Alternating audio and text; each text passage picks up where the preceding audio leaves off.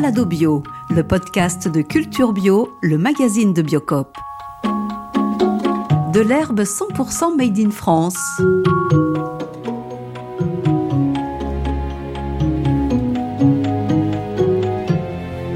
Le tilleul de votre tisane, vous le pensez made in France? L'arbre est si ordinaire dans notre paysage. Et le thym? Pareil. En êtes-vous sûr? C'est le sens du titre un brin provocateur de ce podcast, de l'herbe 100% Made in France. Les plantes aromatiques et médicinales sont dans les tisanes, les huiles essentielles, les compléments alimentaires. Le marché de la santé naturelle avec celui de la beauté explose.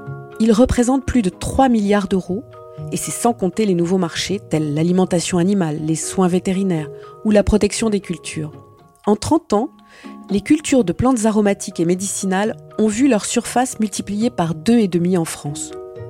Malgré son dynamisme, c'est une des filières agricoles les plus bio avec 18% de cultures certifiées, la production ne répond pas aux besoins. De plus, elle est exposée à une forte concurrence internationale venue de pays à plus bas coût de production. Ces dix dernières années, les importations ont progressé, plus 51% en volume et plus 76% en valeur, soit 49 000 tonnes et 212 millions d'euros en 2020. Parmi les fournisseurs, des pays d'Europe tels l'Allemagne, l'Espagne, les Pays-Bas, négociateurs ou producteurs. Ainsi, entre 2007 et 2019, la Bulgarie a triplé ses surfaces de culture de lavande, devenant leader devant la France. Et puis il y a aussi l'Inde, la Chine, le Maroc, la Turquie. Pour des plantes exotiques, mais pas que. Je suis Pascal Solana et dans ce balado bio de Culture Bio, le magazine de Biocop, je vous propose une incursion dans le monde des simples, comme on appelait les plantes médicinales au Moyen Âge. Nous ferons étape dans le Massif central, chez un cueilleur, en pleine récolte de gratte-cul. Le gratte-cul, c'est le nom vulgaire donné au cynorhodon à cause des poils urticants dans le cœur de la baie. Son appellation élégante, c'est fruit de rosier sauvage ou fruit d'églantier. Comme souvent, on commence dans un rayon de magasin. Ici, les tisanes à marque Biocop. Une gamme de plantes 100% Made in France. Ce qui n'était pas le cas il y a encore 4 ans. Biocop est très fier de cette relocalisation. C'est sur la base d'une labellisation commerce bio et équitable que la coopérative s'est engagée avec des partenaires particulièrement originaux. L'un met au point des outils référentiels qui permettent à ses producteurs d'encourager la biodiversité et même de la mesurer. L'autre est un projet collectif historique de paysans cueilleurs. Isabelle Charotte, contactée par téléphone, nous explique. Bonjour Isabelle. Bonjour Pascal. Euh, Isabelle, tu travailles chez Biocop. Est-ce que tu peux nous présenter ta mission? Oui, je suis responsable filière euh, des filières exotiques et des plantes aromatiques et médicinales. Et ma mission consiste à développer des filières euh, d'origine France, donc relocaliser les, filières lorsque c'est possible, et également mettre en valeur euh, certains aspects des filières les plus vertueuses, notamment celles qui, euh, qui euh, permettent de développer la biodiversité. Alors justement, Biocop se targue d'avoir une gamme 100% Made in France pour cette tisane. C'est quoi la politique tisane chez Biocop? Alors notre politique depuis plus de 5 ans, ça a été de relocaliser euh, une partie de notre gamme, et notamment la gamme qu'on a sortie à marque Biocop. En fait, on avait rencontré le Sénat, euh, on avait été auditionné en 2018, et ça nous a permis d'initier une impulsion chez Biocop pour euh, relocaliser ce qui peut l'être. Le Sénat faisait un état des lieux sur les filières plantes aromatiques et médicinales françaises. Il y a eu beaucoup d'importations à un moment et à partir de ce moment-là, nous, on a décidé de euh, relocaliser toute notre gamme euh, à marque Biocop. Euh, avant, on était sur deux tiers de d'importation des pays de l'Est notamment. Et maintenant, toute notre gamme de plantes, il y a plus de 20 références qui sont sorties et il y a une dizaine de références qui sortent cette année, sera française. Et quelles sont les, les plantes de cette gamme? Alors, il y a toutes les plantes euh, de, la, de base qui constituent euh, l'herboristerie. Euh, il y a par exemple le cassis, la menthe, la reine des prés, l'eucalyptus, et il y a des plantes sauvages également. Et pourquoi des plantes sauvages? Parce qu'il y a une partie des plantes qui sont cueillies euh, par la coopérative Sicarapam pour préserver un, savoir-faire euh, qui existe depuis des décennies, un savoir-faire français sur la cueillette des plantes. Et donc les plantes sauvages, ça permet euh, de conserver euh, ce savoir-faire et, de le faire savoir jusqu'au consommateur. C'est d'ailleurs une filière qui est en commerce équitable Bioéquitable France et qui a été développé euh, spécifiquement dans ce dans ce contexte-là. La Sicarapam, on, on, était en contact avec eux depuis euh, une dizaine d'années et il a fallu euh, développer ce partenariat et sortir ces produits pour que on puisse euh, matérialiser notre partenariat. Ça veut dire quoi du commerce équitable avec euh, avec une coopérative de cueilleurs et de producteurs? Parce que j'imagine qu'ils produisent aussi, n'est-ce pas? Oui, il y a une partie des cueilleurs qui sont également producteurs, tout à fait. Ça veut dire que on leur donne de la visibilité sur les volumes qu'on va leur, leur acheter. Euh, plusieurs mois avant la cueillette et qu'on s'engage à, respecter ces volumes et également qu'on respecte un prix minimum qui couvre tous leurs prix de production. D'accord. Si Se trouve, ce sont des cueilleurs qui se trouvent dans quelle région? Ils, sont situés dans le massif central, mais ils peuvent aller cueillir aussi des plantes euh, dans le sud-est, par exemple, pour, pour la lavande. Euh, ils se déplacent et les contrôles sont très stricts sur les zones de cueillette. Un autre aspect aussi qui est très important, c'est que tous les cueilleurs sont formés par la coopérative sur le, respect de la ressource. Parce que sinon on pille la ressource, euh, notamment des plantes comme l'arnica, il peut y avoir des soucis pour le renouvellement et donc pour la biodiversité. Et quels sont les autres acteurs ou coopératives avec lesquels vous travaillez? On travaille également avec euh, Adatrice, qui est une entreprise familiale dont les dirigeants sont eux-mêmes deux producteurs et qui ont su fédérer euh, 22 producteurs euh, dans cinq régions différentes. Ils ont également euh, participé à la création de comptoirs. Les comptoirs, c'est important parce que dès qu'on récolte la plante, il faut la sécher le plus rapidement possible pour, pour qu'elle garde ses qualités.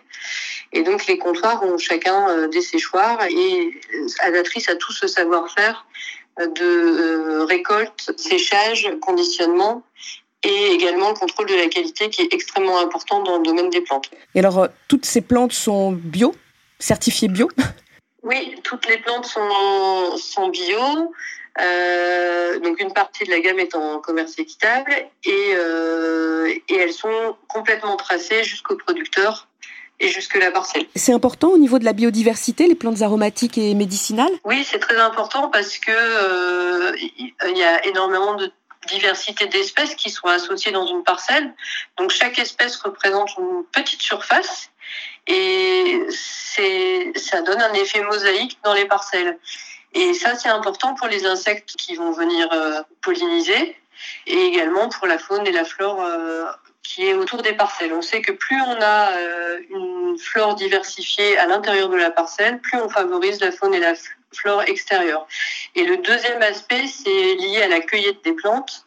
Euh, parce que quand on cueille euh, une, une, ressource, la plante est une ressource, si on la, la, la cueille euh, de manière anarchique, ensuite la ressource s'épuise. Donc des bonnes conditions de cueillette sont essentielles pour la préservation de la biodiversité et de plantes qui pourraient, dans le cas contraire, disparaître. Alors on a pris de bonnes chaussures. On a sauté dans le train direction Rion en Auvergne pour rencontrer les gens de la fameuse coopérative Sicarapam, composée de paysans producteurs et de paysans cueilleurs. Le mot paysan, ils y tiennent, parce qu'ils disent exercer une action sur le milieu en cueillant, en taillant, en stimulant les végétaux. Paysans sans terre souvent, itinérants, ils connaissent sur le bout des doigts les herbes sauvages, des plantes rustiques et solides comparées aux végétaux cultivés parce qu'elles ont choisi le milieu où elles poussent. Ils disent vouloir vivre de ce métier, un des plus vieux du monde, qui, bien exercé, a un rôle bénéfique sur les écosystèmes. C'est ce que permet leur coopérative. William Marotte, son président, nous emmène la découvrir en passant par ces lieux de cueillette du Cynorhodon.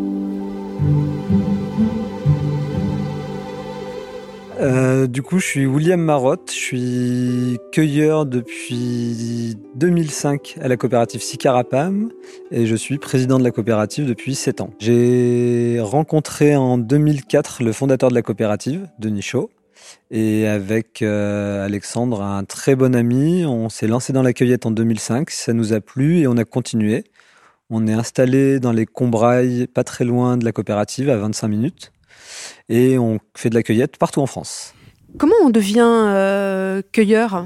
Il y a quelques formations qui existent. C'est pas des formations diplômantes. Pour moi, après, la meilleure des formations, c'est de rencontrer des gens qui font ce métier et de voir réellement sur le terrain ce que ça donne. C'est comme ça que vous avez appris à reconnaître les plantes? À la base, j'ai une formation en animation environnement, donc j'avais quelques notions en botanique. Et c'est petit à petit qu'on apprend à connaître les plantes. Quand on est cueilleur, on est paysan, on est aussi euh, cultivateur ou? Alors les cueilleurs, c'est plus des paysans sans terre. Du coup, on cueille sur des parcelles qui sont pas forcément les nôtres mais on agit un petit peu sur le cycle de la plante en faisant de la taille, euh, de la sélection. Donc euh, voilà, on, nous, on se considère comme des paysans. Et une année de cueilleur, ça se passe comment en fait? Alors pour moi qui suis nomade, euh, j'attaque à peu près au mois de février avec tout ce qui est un romarin. J'enchaîne sur les bourgeons du sud et après, au fur et à mesure de l'année, les fleurs, les feuilles, les racines et on termine grosso modo au mois de novembre avec la feuille de vigne rouge. C'est quoi une plante sauvage pour vous? C'est une plante qui n'a pas été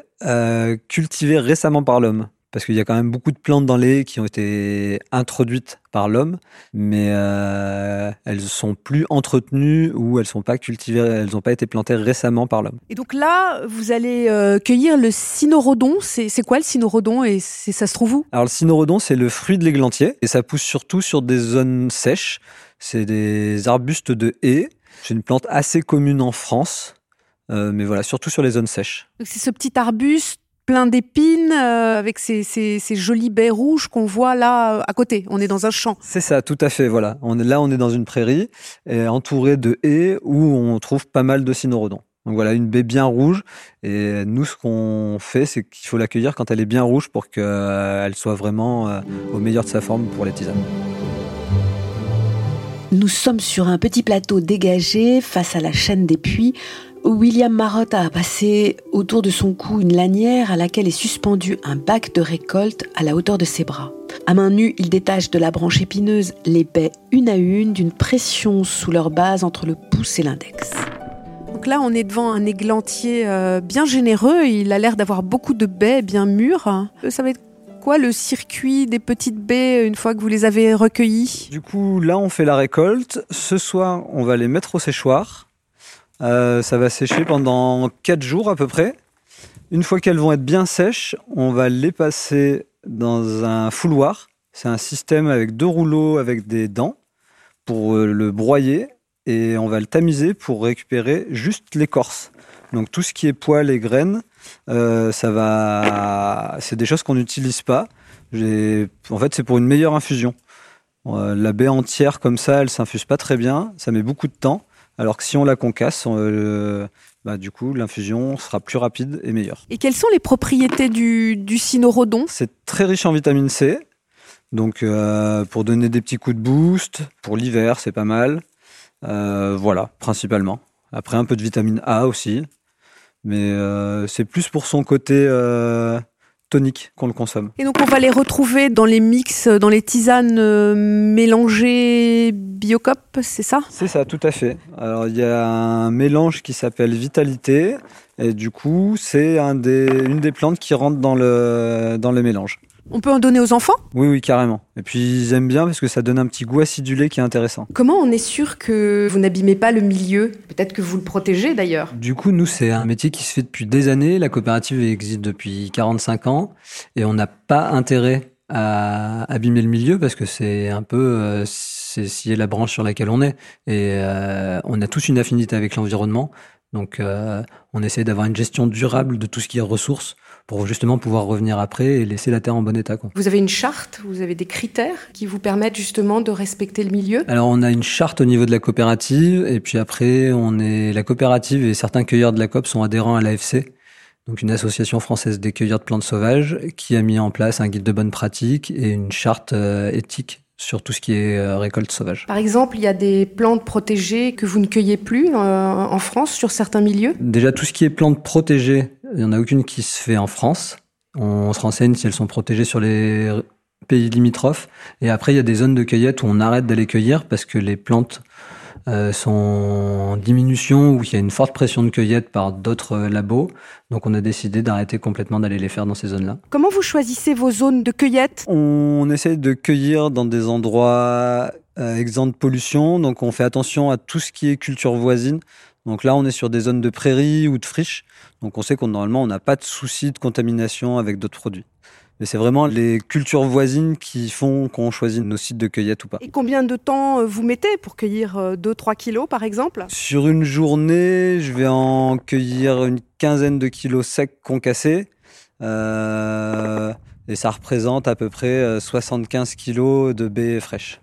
Et pour obtenir un kilo, par exemple, de, de, de, de cynorhodon séché, il aura fallu en récolter combien? Il en faut à peu près 5 voilà, c'est une perte, euh, c'est assez gros comme perte, et puis ça met très longtemps à sécher. Alors nous sommes dans le bâtiment de stockage des plantes de la coopérative Sicarapam. On est au-dessus des... du cynorhodon, c'est ça? Des billes, euh, les petites billes rouges? Oui, c'est ça. En fait, euh, une fois séchées, les billes de cynorhodon sont stockées en bidon pour éviter tout problème avec les parasites. Là, elles sont bien sèches. Bien sèches, un rouge bien éclatant. Et, là, elles sont concassées Voilà, du coup, pour être utilisées comme il faut, en infusion, on les concasse et on tamise pour euh, juste récupérer l'enveloppe extérieure. Donc on enlève les graines, les poils, et pour une meilleure infusion. Quelles sont les principales plantes que l'on trouve en France et qui viennent de l'étranger? Euh, On a principalement le tilleul. Il y a une grosse demande sur le tilleul et euh, une grosse partie euh, vient des pays de l'Est. Et pourquoi on ne fait pas de tilleul en France? Si, on fait le tilleul en France, mais on n'est pas prêt à le payer au prix juste pour les producteurs. Les labos préfèrent acheter ça euh, moins cher plutôt que de l'acheter en France. Pourquoi c'est long à accueillir le tilleul? C'est assez long sur une journée et on n'a pas des gros gros rendements. Il faut grimper dans les arbres, les tailler un petit peu, donc ça prend beaucoup de temps quoi. Là, on est du côté euh, produit euh, transformation des plantes au niveau de la coopérative. Et là, on est devant le tamis pour faire la coupe infusette. On est sur de la coupe infusette de menthe poivrée. Du coup, nous, ce qui fait la différence, c'est qu'on essaye de faire une menthe de qualité et on, on essaye de ne pas mettre beaucoup de tiges. Rester principalement sur de la feuille pour une meilleure infusion.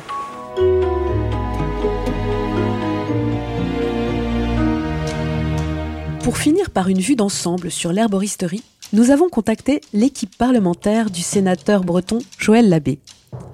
En 2018, la mission dont il était le rapporteur a enquêté pendant six mois. Une enquête lancée suite aux interpellations de nombreux acteurs de l'herboristerie n'ayant le droit de commercialiser qu'un nombre limité de plantes. Pourquoi? Parce que depuis 1941, le statut officiel d'herboriste a disparu. La vente des plantes autres que les 148 dites libérées est depuis réservée aux pharmaciens. Pourtant, on peut en trouver sur Internet. Et dans le même temps, des herboristes formés et passionnés, dont des paysans, des cueilleurs, sont en attente d'une reconnaissance pour avoir le droit de vendre et de conseiller autant de plantes que les pharmaciens. Depuis la publication du rapport, la situation serait en train d'évoluer. Et c'est tant mieux, car l'engouement pour les plantes médicinales perdure. Je suis euh, donc Fanny Dupéret, euh, collaboratrice parlementaire de Joël Ladet, qui est euh, sénateur écologiste du Morbihan et euh, qui travaille euh, depuis 5-6 euh, ans maintenant spécifiquement sur les questions de plantes médicinales et d'herboristerie. Donc on, on voit qu'il y a une, une, demande sur les plantes médicinales qui est de plus en plus forte, qui sont de plus en plus consommées. Il y a aussi une demande de réappropriation des connaissances sur ces plantes avec de plus en plus de, de, gens qui vont suivre des formations sur sur la botanique, sur les plantes. Euh, il y a un vrai un vrai attrait pour pour ce, patrimoine euh, et pour enfin voilà ce que ça peut apporter aujourd'hui. Donc c'est vrai que la mission avait recommandé de, développer euh, la culture de plantes aromatiques et médicinales euh, en bio.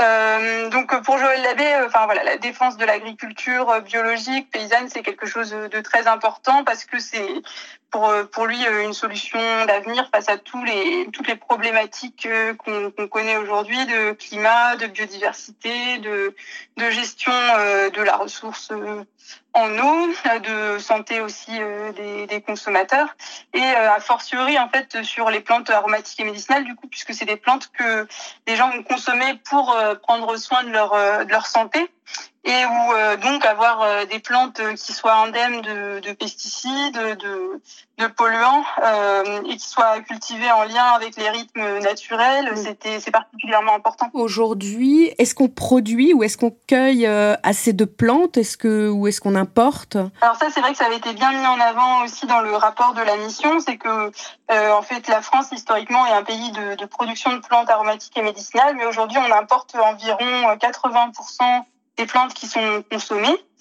Euh, donc euh, c'est vrai que ça pose euh, beaucoup de, de questions, euh, notamment euh, bah, sur le, les filières et la traçabilité qu'il peut y avoir face à ces importations, puisque du coup une majorité de ces importations, ça va être via des, des filières longues avec des intermédiaires. Et c'est vrai que sur les plantes aromatiques et médicinales, on est donc, comme je disais, sur des produits qui, qui ont des, des propriétés pour pour la santé et où du coup, bah, le, la, la durée de, enfin, la, le fait que la plante soit mmh. soit dans un circuit long, court, euh, voilà, enfin issu d'un circuit court avec euh, donc avec peu de temps entre le temps de ramassage et le temps de de consommation, avec un, une totale traçabilité, un contrôle des des conditions de stockage, de séchage, etc. Ça, ça a une vraie plus-value pour ce que le consommateur attend quand il consomme cette, cette plante. Quoi.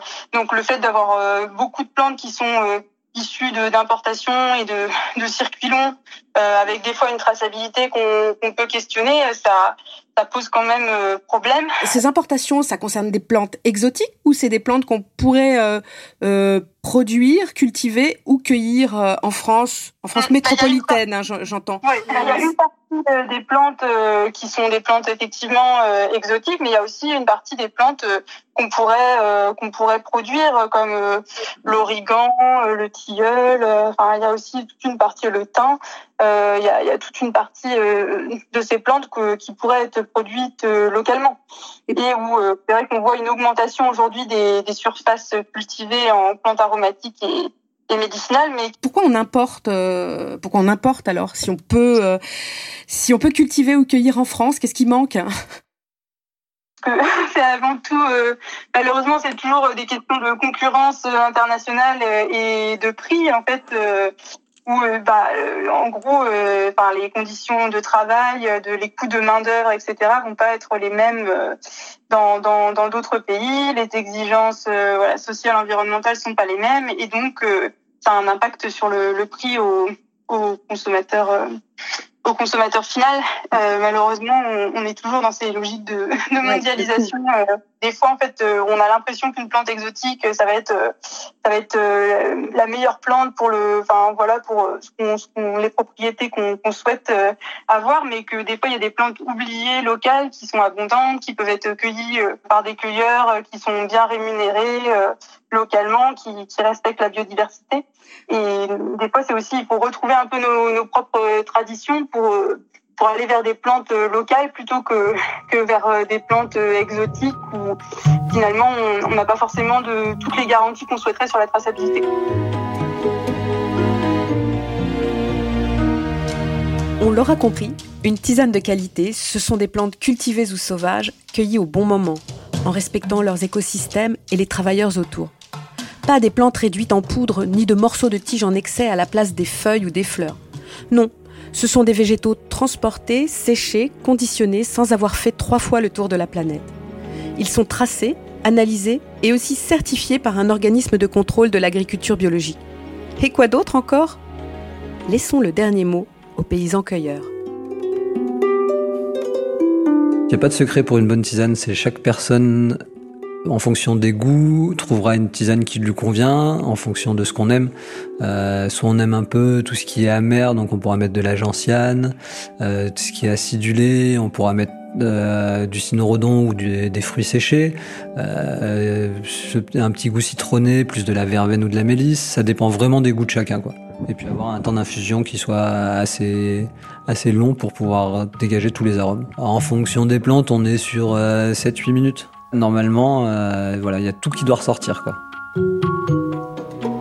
C'était Balado Bio avec le magazine Culture Bio. Retrouvez-nous sur toutes les plateformes de podcast et sur biocop.fr autour de l'alimentation bio et exigeante, de la transition écologique et de l'économie sociale et solidaire, trois thèmes chers au réseau de magasins Biocop. N'hésitez pas à partager vos réactions sur les réseaux sociaux.